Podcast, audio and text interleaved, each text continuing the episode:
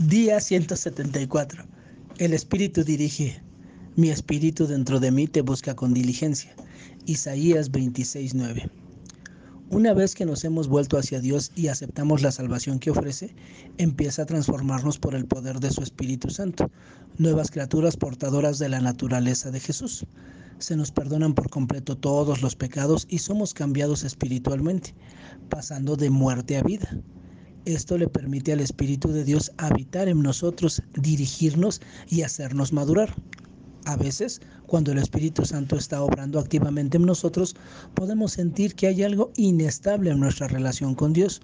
Se trata del Espíritu Santo estirándonos la fe, ayudándonos en la transición de relacionarnos con el Padre en base a la evidencia, a tener una confianza auténtica y espiritualmente cimentados en la firmeza la confiabilidad y la fidelidad de Dios mismo.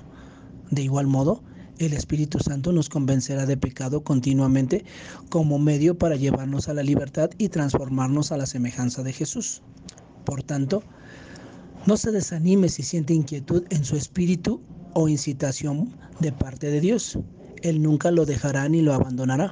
Al contrario, lo llama a tener una relación más profunda con Él y una vida abundante. Entonces, obedezca al Espíritu Santo, quien le ayudará a recibir y apropiarse de la maravillosa voluntad del Señor para su vida. Digamos juntos, Espíritu Santo, transfórmame, aumenta mi fe y amor por ti y llévame hacia tu voluntad.